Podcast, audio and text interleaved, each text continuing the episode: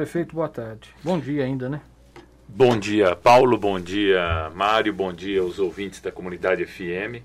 Não precisa mexer no microfone. Não, mesmo, tá tranquilo. Você pode falar normal. Ah, assim. é? é? aqui fica uma benção agora. Essa mesa dá um ganho espetacular. E eu ainda tenho que baixar, mesmo o senhor falando longe. Ó, que beleza, hein? É. Isso Fazer de conta é- que não tem Viu? microfone, né? Isso sim que é investimento em comunicação, hein? É que, né?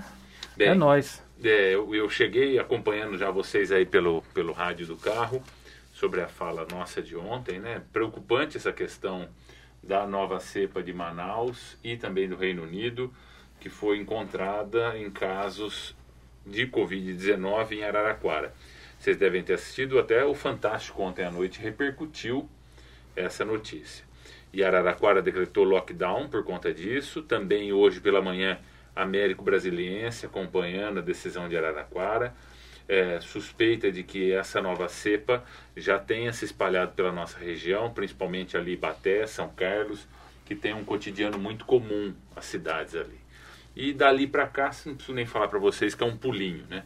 Então, fiz essa questão de chamar a atenção da população, porque as pessoas não são todas, lógico, disse isso até para a reunião dos prefeitos ontem, falando com os colegas prefeitos da região, que nós fizemos ali das 11 da manhã até uma hora da tarde, é, esse bate-papo em meio virtual, é uma minoria que nega a doença, que vende uma questão de politizar o processo da doença, e a gente é, por viver uma democracia, o espírito nobre da democracia é tão grande que nós temos que respeitar a opinião até dessas pessoas, né?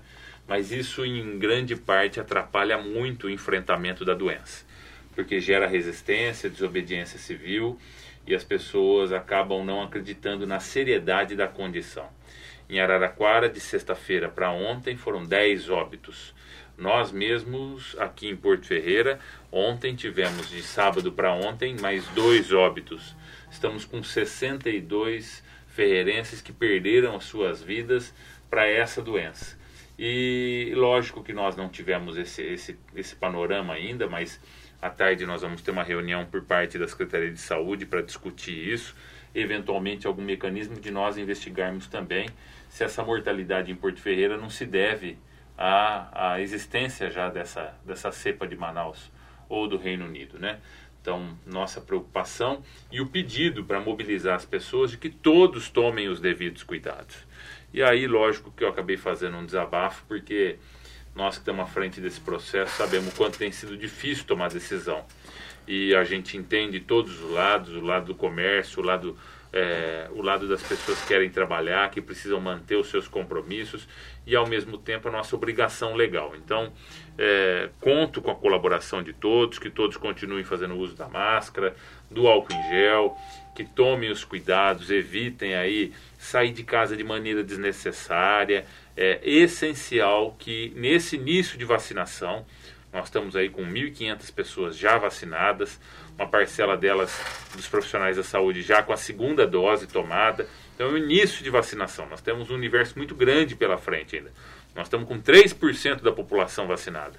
Nós precisamos chegar num número de 50, 60, 70, 80 para ter uma segurança eh, da imunidade da, do nosso quadro imunológico, né? Então, que todos vo- que vocês possam tomar os devidos cuidados enquanto essa vacinação não avança e não avança por quê? Por conta do governo municipal? Não, não avança porque a vacina ainda está escassa. Vocês viram hoje pela manhã o Rio de Janeiro parou a vacinação, acabou a vacina no Rio, eles não conseguiram terminar o público acima de 80 anos, né? Então isso chama atenção.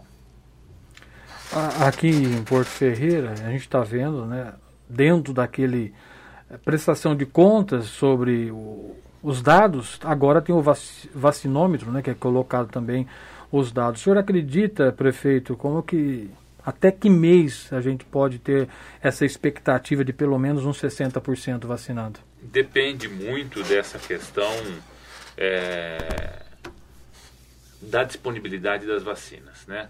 Mas assim, o planejamento é que no mês de março agora nós tenhamos a disponibilização de 4, 5 mil doses de vacina. Pra, de primeiras doses, pensando assim, né?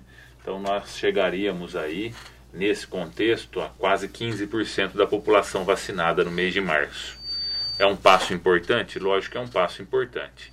mas ainda é pequeno, né?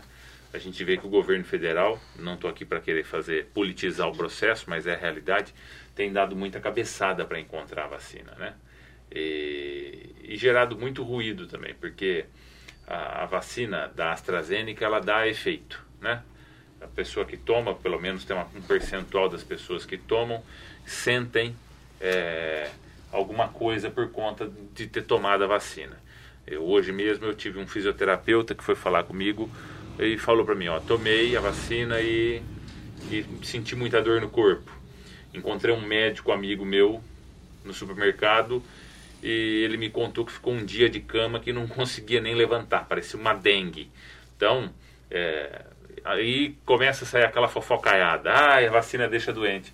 Não é que deixa doente, é a reação da vacina. Tem a de AstraZeneca lá, da Oxford, tem uma reação, é. Mas é, até Saldanha me explicando isso, falou, é um bom sinal, sinal que a vacina fez efeito no corpo da pessoa. A Coronavac não tem isso. Então, tem muita dificuldade até na comunicação da, da, da, do Plano Municipal Nacional de Imunização, perdão. Porque as pessoas. O governo federal tinha que estar investindo numa campanha publicitária, explicando as vacinas que está dando, o porquê da vacina, incentivando as pessoas a tomarem a vacina, tendo um calendário nacional.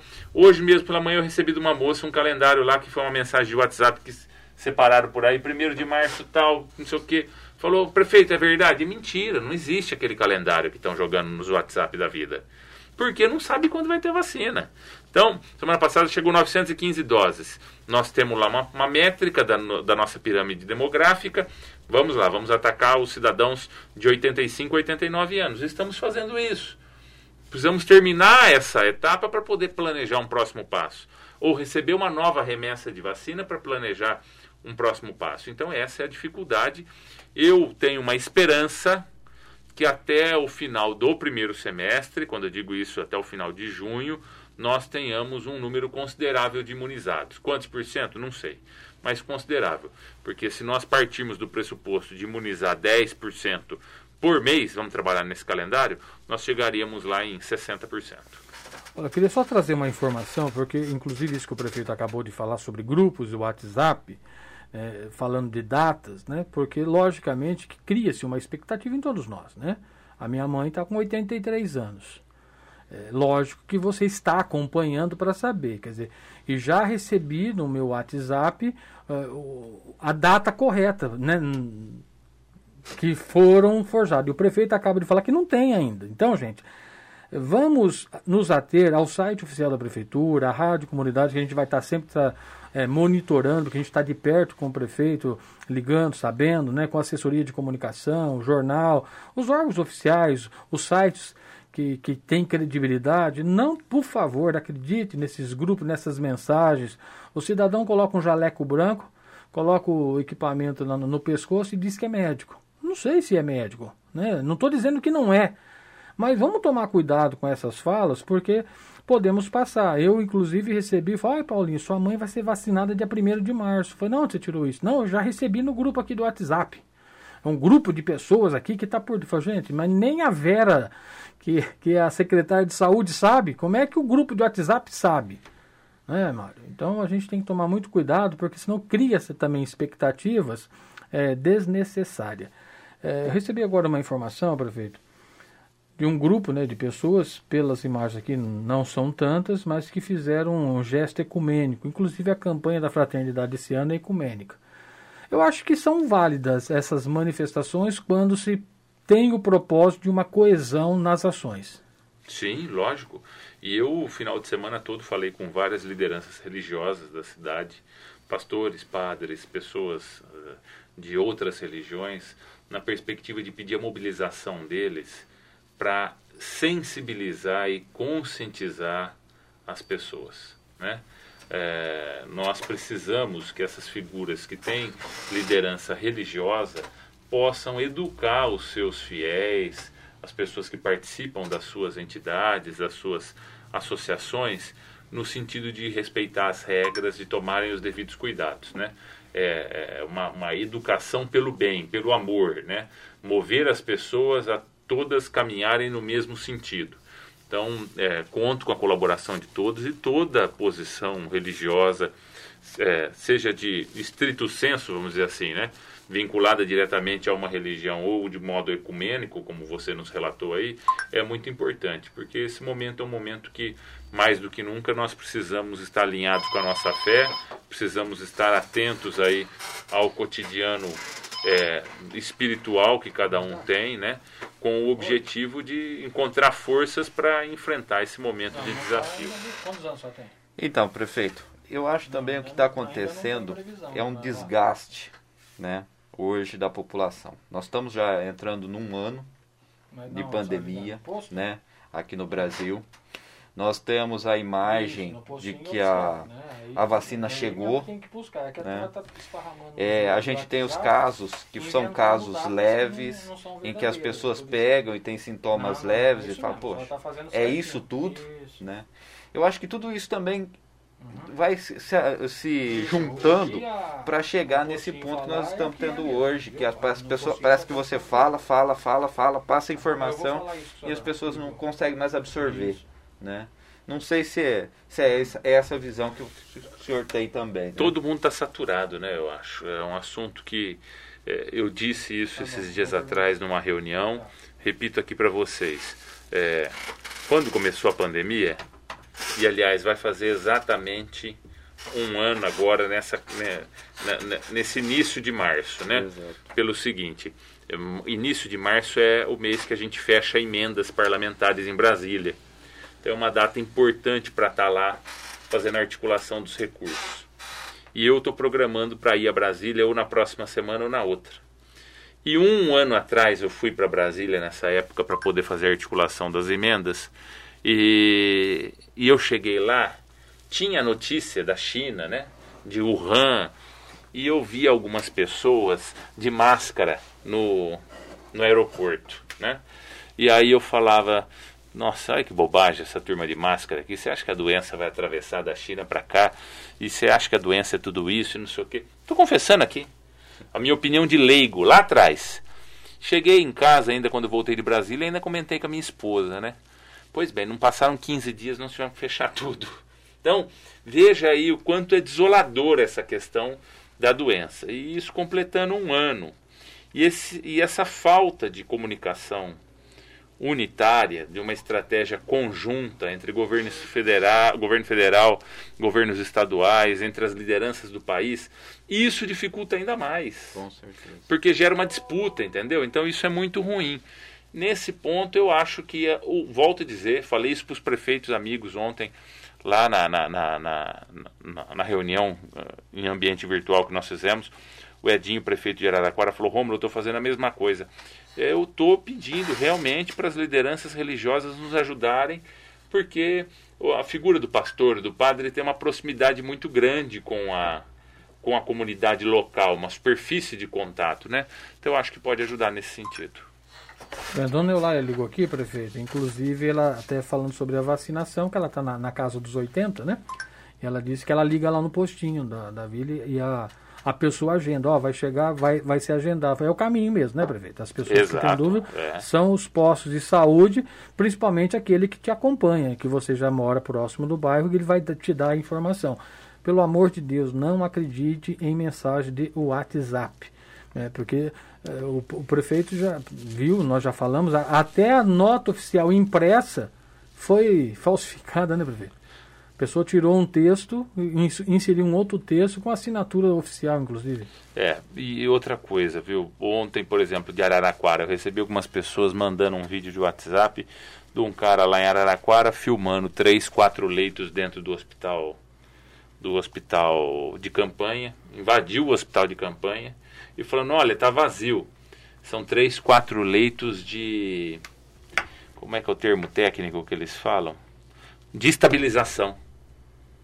A pessoa chega da, da, da ambulância, chega da UTI móvel, ela não entra direto para o leito da UTI, é um leito de estabilização, na entrada da, do hospital de campanha montado. Né? E aí, olha lá, ó, é tudo mentira, tá vazio Sabe? Para que uma postura dessa? Aí dispara no WhatsApp os outros, ah lá, prefeito, Araraquara não tá assim não. E manda aí. E, e sabe aquela história? Uma mentira dita cem vezes vira uma verdade? É isso que vai acontecendo. Então as pessoas têm que saber procurar informação com qualidade. Tá com tempo em casa disponível? Ó, pega um livro para ler, pega a Bíblia, né? Todo mundo tem a Bíblia. Então, olha, tem livro melhor para ler? Pega a Bíblia para ler. Ah, soube de uma história? Procura informação, vai investigar. Para de acreditar nas histórias que chegam por WhatsApp assim de uma hora para outra, sabe? Se alguém mandar para você, ó, seu marido, sua esposa tá te traindo pelo WhatsApp, da hora para outra você já vai sair espalhando para todo mundo. Não vai, né? Você vai investigar primeiro. Então faça isso com todas as informações. A dona Eulália perguntou também, prefeito, em relação à entrega dos carnês de IPTU, como é que vai ser? Se vai ser estão, entregue? estão acontecendo. O Correio está entregando o vencimento da primeira parcela ou parcela única. Ficou para dia 28 de fevereiro, até porque a gente sabe que o Correio está defasado, é um problema na cidade. Ah, né? Tá Nós temos aí quase 20 bairros que não são atendidos pelo Correio desculpem o termo, mas uma vergonha para o governo federal enquanto ente tá proprietário do, do, do, do, Falando nos Correios, prefeito, assim ser, o senhor né? teve na agência central há pouco tempo, Olha, aquilo está, tá assim, é triste você ver o processo tá. que o governo federal tem feito com as agências de Correio. Está desmontando, né? Tá. Está tá desmontando a, o Correio para vender, realmente. Essa é, é a verdade. Então estão desmontando para privatizar o Correio. E, e, infelizmente não é culpa dos nossos carteiros, pelo contrário, mas nunca chega as correspondências. Né? Eu confesso para vocês aqui uma experiência que eu vivi na campanha. Eu pensando num serviço de mais qualidade, de não sujar a cidade com panfletagem, isso, aquilo, outro, falei pessoal meu da coordenação da campanha o ano passado, na eleição, ó, vamos tentar mandar os materiais por correio. E a gente contrata a equipe para fazer o serviço casa em casa, mas de diálogo com o eleitor, é, de convencimento, da bandeira, o visual. Mas a panfletagem, ao invés de panfletar, vamos pôr no correio. E aí, o primeiro material nosso de campanha, nós colocamos no correio. Pois bem, 21 dias, uma campanha de 45 dias, eu ia mandar quatro materiais diferentes. Em 21 dias do material entregue lá, não tinha sido entregue na cidade inteira ainda. Então, se tivesse mandado até no final, tava gente recebendo um santinho até hoje. Entendeu? É um negócio assim, e volto a dizer, não é culpa deles, né? É. é culpa de que não tem a quantidade de carteiro necessária e tudo isso. Então é desesperador. Nesse ponto de vista, é desesperador. E aí acabamos contratando. E o, o carnê de PTU é a mesma coisa. Qual que é as datas de vencimento hoje do A primeira parcela 28 de de fevereiro, depois todas as outras dia 20. E vamos supor, a pessoa não consegue, o carteiro não vai entregar. Quais são os canais para estar tá conseguindo? Pode acessar pelo site da prefeitura, consegue tirar lá o boleto, até na primeira página tem um link lá que a pessoa coloca o número de, de inscrição. Os meus não chegaram ainda. Eu tirei o link para poder pagar e paguei lá o boleto. É, e ou, eventualmente, a pessoa que tem um pouco mais de dificuldade de internet pode procurar a prefeitura que eles eles auxiliam e tiram a primeira via para você. O meu já está pago também, né? Para ficar tranquilo aí.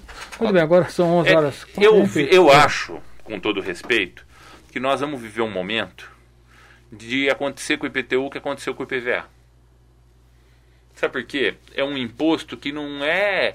Ninguém precisa te lembrar que você tem que pagar. Concorda? Sim. É sobre o seu bem. Se você tem o bem, você sabe que você tem que pagar. Tem o carro. Eu sei que em janeiro, fevereiro e março eu tenho a parcela do IPVA para pagar do carro. Então não vem mais a carta do IPVA. Você tem que entrar lá no, no site do IPVA ou direto no banco e com o número do seu Renavan você paga o seu IPVA. Isso muito provavelmente logo vai acontecer com o IPTU. Eu acho que centralizar a questão dos cadastros e aí a pessoa sabe que ela tem, ela vai ter que emitir a guia e pagar. É que nós temos muitas pessoas que não têm habilidade ainda com as tecnologias da informação, ou eventualmente né, é, não têm essa, essa educação ainda, então é um processo de desmame. Mas eu acho que em um tempo adequado isso vai acontecer. 11h43.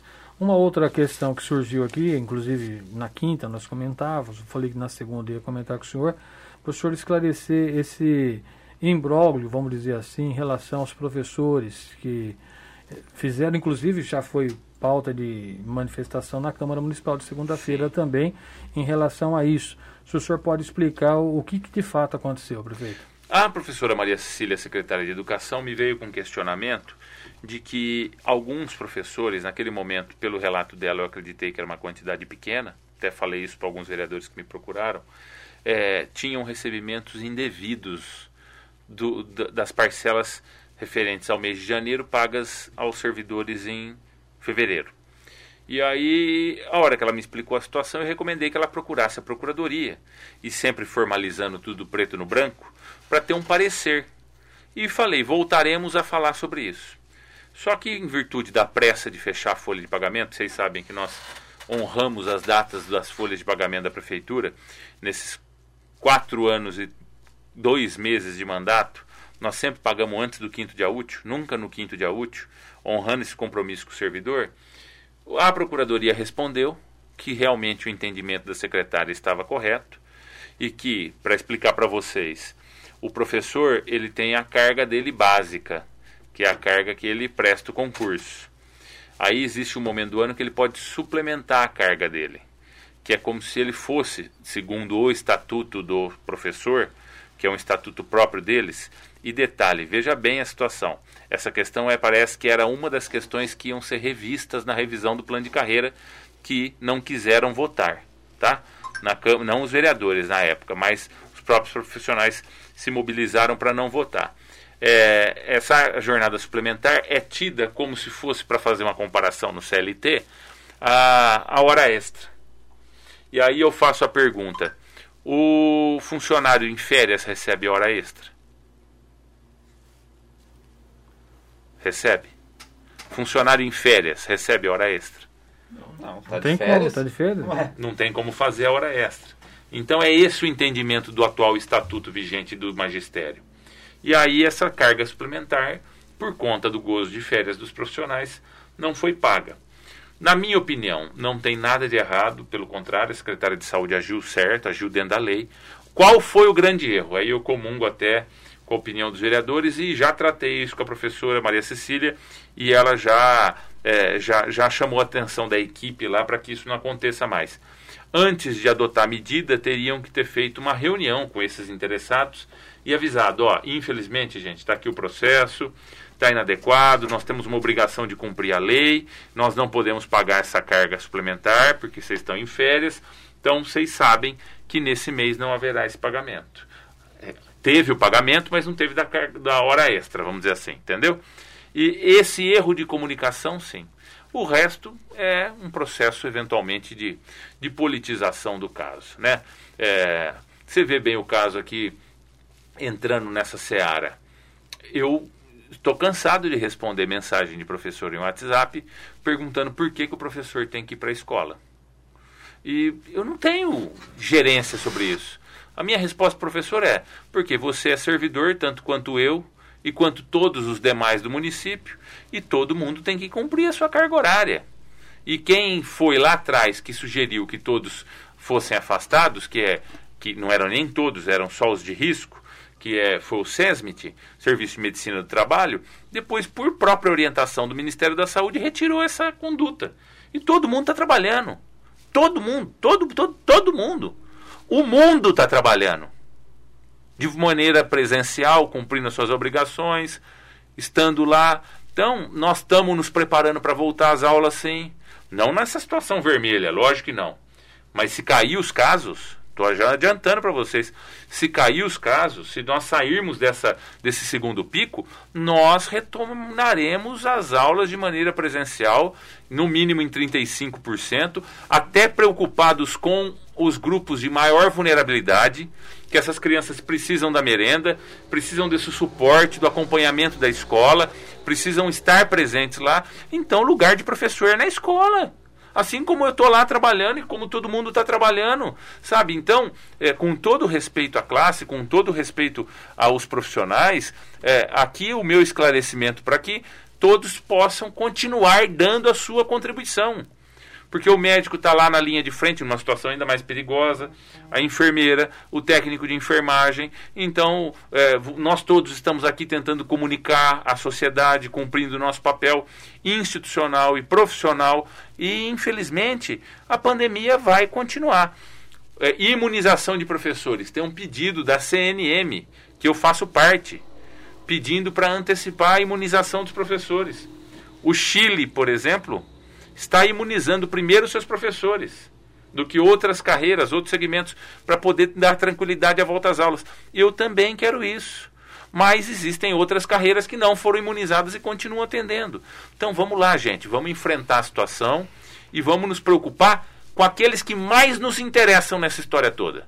Que não é o prefeito, não é a secretária de educação, não é o professor, é o aluno. Muito bem, de volta aqui com a abordagem regional para os nossos minutos finais, com a participação do prefeito e também do Mário Soviato. Lembrando que a campanha do solar continua, né, Mário? Está precisando ainda do. Continua eternamente, né? É. Nós recebemos bastante feijão esses dias, graças a Deus. Papel higiênico que estava. Eram os dois produtos que estavam faltando. Mas assim, quem quiser continuar doando, estamos à disposição. Outros produtos, estamos lá na, estamos na luta. É, lembrando que você pode levar no portão, não tem acesso né, à instituição. E se preferir, pode deixar aqui na rádio ou mesmo ali na, na redação do Jornal do Porto para facilitar as pessoas. Lembrando que, como o Mário disse, é uma constância, né? Porque os Exato. produtos, eu até brinquei com ele que algumas pessoas trouxeram alguns rolos de papel higiênico. Assim, se fosse para nós na rádio, nós ficaríamos com certeza uns três anos sem precisar usar papel higiênico oh. a quantidade. Agora lá para o solar deve dar uma semana, né? Pois não. Por isso pediu o apoio da sociedade com as doações, as campanhas feitas pelo solar, pelo serviço que presta, mas vamos blindar os nossos idosos, né? Sem visita por enquanto, né, Mário? Sem visita. Nós estamos pensando já, prefeito, no pós-pandemia, né? Como que a gente vai retomar, né? Mas como aquela história, tudo é um projeto, primeiro nós temos que ver a vacinação, nós temos que ver tudo. Tem gente que já, porque os idosos foram vacinados, já vamos, já vai poder abrir, já vamos poder visitar? Calma que não é assim, pessoal, vamos com calma. Primeiro... Até porque imagino que outras doenças dentro do solar tenham despencado ao longo desse ano sem visitação. Exatamente, exatamente. Na verdade, a ideia original é que nós vamos fazer uma grande mudança estrutural daqui para frente, né? Eu acho que a pandemia de tudo não foi tão mal, né? Porque ela faz a gente rever alguns conceitos, né? Dentro da instituição mesmo, nós estamos revendo alguns conceitos e muita coisa vai estar tá mudando. Vocês me permitem, só fazendo um adendo, as pessoas acham que às vezes o prefeito vai investigar, né? Não preciso. A própria sociedade investiga. Ó, acabei de receber a mensagem de um cidadão comum me mandando via Instagram. Vou mostrar para vocês dois aqui, porque não vou poder mostrar para o pessoal. Prefeito, essas aqui estavam lá na porta da prefeitura buzinando no manifesto. Olha o final de semana como é que foi. O que, que vocês estão vendo? Conta para os ouvintes aí. Muito bem, vamos fazer uma audiodescrição. Né? É um recinto com uma piscina, muitas pessoas dentro da piscina, todas de mãos dadas, aglomeradas é, fazendo aqui uma, uma, uma, participação. De, deve ser uma festa, né? Sei lá. Não é uma empresária, é uma colaboradora de uma empresa, de uma loja do circuito da cerâmica ainda. Que estava ali na prefeitura. É, estava lá na manifestação. Então não adianta manifestar se não der a colaboração, não resolve o problema, entendeu? Então, eu vou dar um exemplo para vocês. A Margiros, funcionário que é pego nesse tipo de atuação, é chamado lá dentro para chamar atenção correndo risco de ser desligado da empresa. Porque ele está colocando em risco a coletividade. Então, é uma questão de postura que nós, ou todos nós damos a nossa contribuição, ou infelizmente não vai resolver o problema nunca. É, inclusive, tanto da Margiros como outras empresas, né, que a gente tem amigos que trabalham aqui mesmo, o Donizete, que é da nossa diretoria, trabalha na empresa Margíris, diz que as normas ali de, de, de, acompanhamento, restritivas, inclusive essa que o prefeito acaba de informar, está sendo muito severa. Né? E se é, souber que um dos funcionários participou de algum evento externo que é, não era para participar, é, é, advertido e até com a possibilidade de demissão do, do funcionário. Exato. Mas está certo, né? Tem que ser, né? Você está colocando não só a sua saúde em risco, mas de um grupo que trabalha com você que vai causar um, pre, um prejuízo muito grande para a empresa, né? Prefeito, chegou duas informações para mim aqui em relação a, a estradas, inclusive uma diz que é ali aonde a estrada que liga Porto Ferreira Santa Rita, o Chaparral, acho que tem um Chaparral, está tendo algum problema de, de, de água. Olha, pelo que eu conheço, é de ação do DR. Eu não sei se chegou essa, essa informação. Que é? que Diz que é bem próximo do Chaparral mesmo. Eu, eu confesso que parece que já foi feito alguma coisa, ia colocar manilha para tentar o escoamento de água. Olha, eu desconheço né, essa informação, mas eu vou perguntar para o prefeito, porque disse que já foi protocolado algum pedido na prefeitura. Eu vou levantar o que é. O que nós fizemos ali no Brejão foi uma intervenção do lado da quadra do Centenário onde nós tivemos que fazer uma valeta por trás do centenário inteirinho para catar a água da, do sítio em cima do centenário, que não tem mais as curvas de nível, né? E é um problema muito sério. Nós temos que conscientizar os nossos proprietários de áreas rurais da necessidade da manutenção das curvas de nível. E aí, dessa valeta foi feita uma, uma galeria. Até o proprietário de uma transportadora ali do lado foi lá parabenizar o trabalho dos servidores públicos que estavam fazendo a galeria. Uma galeria com canos de 1,20m de largura, de diâmetro, para não permitir mais a invasão da água na pista ali entre Centenário e Pascoal Salzano. Mas eu preciso verificar qual é esse. Bom, e ali no, no, no Anésia continua o pessoal trabalhando, né? As obras do Anésia continuam. É, nos dias de chuva, lógico, tem um pouco mais de dificuldade. E uma notícia boa: o juiz do processo da desapropriação da nova estrada municipal lá, que vai sair pela instância Flávia, é, autorizou a realização da perícia judicial do valor. O prazo começou a correr na semana passada, são 30 dias para o perito judicial realizar, nós já pagamos o perito, 13 mil reais, 12.900, o valor da perícia do valor do imóvel, para fazer o valor do imóvel. A hora que o perito apresenta a certidão no processo, falando, ó, o valor da área que a prefeitura quer desapropriar é tanto. Nós já temos o recurso em caixa, nós recolhemos em juízo e pedimos a posse provisória do, do, do imóvel, da gleba. Se acontecer como aconteceu no caso do cinema, São Sebastião, o, juiz, o judiciário costuma ceder, porque eu estou pagando o valor da, da, no, da, da perícia. Se eu quiser discutir para mais ou para menos, eu discuto depois, mas o valor está lá no processo. E aí, então, nós vamos fazer isso de imediato Acredito que dentro de 30 dias nós vamos ter a liberação daquele espaço. E aí vai resolver de uma vez por todas, porque não vai ser mais algo provisório. Já adiantando, eu já disse isso há bastante tempo, venho falando aqui na rádio, em outros locais, nós proibiremos o trânsito de veículos de carga passando pelo Jardim Esperança. Então, caminhão de cana, caminhão de barro, caminhão de minério, caminhão de tijolo, caminhão de safra agrícola, vai passar por essa nova estrada municipal. Ah, é um quilômetro, dois quilômetros mais comprido o trecho. Não interessa. Nós precisamos resolver o problema de segurança da comunidade. Até porque, eu até falei isso com um proprietário de olaria, ele falou, Rômulo, eu sempre pensei nisso. Deus abençoou que nunca aconteceu uma tragédia ali de um caminhão me matar uma criança, alguma coisa, porque fica mais caro ainda para a empresa. Porque a empresa é responsável por indenizar o seu transporte também e qualquer coisa que aconteça com ele. Então, é a melhor coisa que nós podemos fazer, uma vez urbanizado o Jardim Esperança, é trabalhar a segurança viária dele e também a própria questão da segurança dos agricultores, desses veículos de carga, que muitas vezes, é, vocês sabem que tem uma minoria que trabalha contra, atrapalha furando pneu, pedindo dinheiro, isso, aquilo, outro no trajeto. Então, resolve o problema para os dois lados. Bom, já extrapolamos um pouquinho, mas só para findar aqui a participação do senhor, falando já que o senhor falou de desapropriação, Corporação Musical Santa Cecília. Um imóvel histórico para a cidade, da década de 50, abandonado. Ah, não, mas não estava abandonado. Abandonado. Ou só eu que vejo? Abandonado todo esse tempo. Faz uh, é, para contar uma história bem rápida para vocês. Quando eu cheguei na prefeitura, a prefeitura pagava a água e a energia, salvo mal engano, do prédio da banda Santa Cecília. Pagava, estava o nome da prefeitura. E aí, é lógico. Vocês sabem que eu não tenho a postura de ficar perseguindo os outros. Mas ilegal, não pode.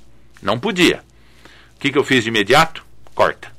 Avisa a diretoria lá, quem é da diretoria, e avisa que eles têm que pagar, que a prefeitura não pode mais pagar. E teve outros lugares assim, certo? É... Moral da história: não tem diretoria, não tem personalidade jurídica, não tem associação no papel. Tem um grupo de amigos que se diz da diretoria, que quer tomar conta. Não estou aqui para criticar. Pelo contrário, bacana. Mas em cinco anos que eu estou à frente do município, quase aqui, já no quinto ano, nunca cuidaram. E nós, sem lugar para nossa banda. Então eu sentei com o Regis, secretário de Cultura, e falei: olha, é a fome com a vontade de comer, um espaço histórico que precisa ser revitalizado, que tinha uma função social de ser um espaço para educar as crianças através da música na região central. Vocês imaginem os ensaios da banda acontecendo na Praça da Matriz à noite, como é que não vai ser bacana? Dá uma função social para aquela região. Nós estamos fazendo isso, recuperando o centro antigo da cidade. É Cine São Sebastião, é estação ferroviária. É aos poucos garantindo essa identidade do nosso patrimônio histórico. Então vamos desapropriar. Por que desapropriar? Primeiro, porque eu não sei com quem negociar. No papel ninguém é dono daquilo lá. Nós estamos atrás de levantar isso. Não tem nem certidão de registro de imóvel. É uma descrição do imóvel lá no cartório de Pirassununga. Nós que estamos mandando fazer o registro do imóvel no cartório de Porto Ferreira agora, não em nome do município, ainda do jeito que está lá. E historicamente nós sabemos que a Corporação Musical Santa Cecília foi extinta na década de 80, aí abriram a, a Associação ou banda municipal, lá, o professor Laura Aparecido Borelli, e aí até 2000 alguma coisa, e depois deram fim em tudo, não, não tem, não tem documentalmente essa personalidade jurídica. Recebi até um advogado lá falando que é do quadro diretivo, eu falei, então me traga a documentação. E daí nós não precisamos nem tocar desapropriação. Nós podemos fazer um aluguel com vocês, alguma coisa assim. Mas por enquanto não me mostraram nada. Então a desapropriação vai correr nos mesmos termos, vão avaliar, nós vamos depositar o dinheiro em juízo. O dia que alguém conseguir comprovar a propriedade levanta o recurso. Muito bem, agora são meio-dia e três. Obrigado, Mário Salviato. Até a semana que vem. Obrigado, Paulo. Um abraço, um abraço aos nossos ouvintes, então, um abraço ao prefeito. E até a semana que vem, se Deus nos permitir. Prefeito, obrigado. Carnaval tá tranquilo, né? Pulando em lençóis. É. Mas não é lençóis maranhenses, não. É lençóis lá na minha casa mesmo, viu? Da cama. É... Ontem eu não tirei o pé para fora. Ontem foi dia do Netflix. Não só ontem, sábado e ontem. Não tirei o pé para fora. Para não falar que eu não tirei, no sábado eu saí na hora do almoço até no portão para pegar uma marmita. Viu? É esse o carnaval que nós temos que ter nesse período de cuidado, isso sim. Agradecer, Paulo, você, a direção da comunidade FM, mais uma vez a atenção, o Mário pela parceria e pelo bom diálogo sempre. Pedir que as pessoas continuem tomando os devidos cuidados, que nós possamos vencer esse processo de pandemia. Só juntos é que nós vamos conseguir isso. Todo mundo tem a sua responsabilidade, todo mundo tem que dar a sua colaboração e que Deus continue abençoando Porto Ferreira.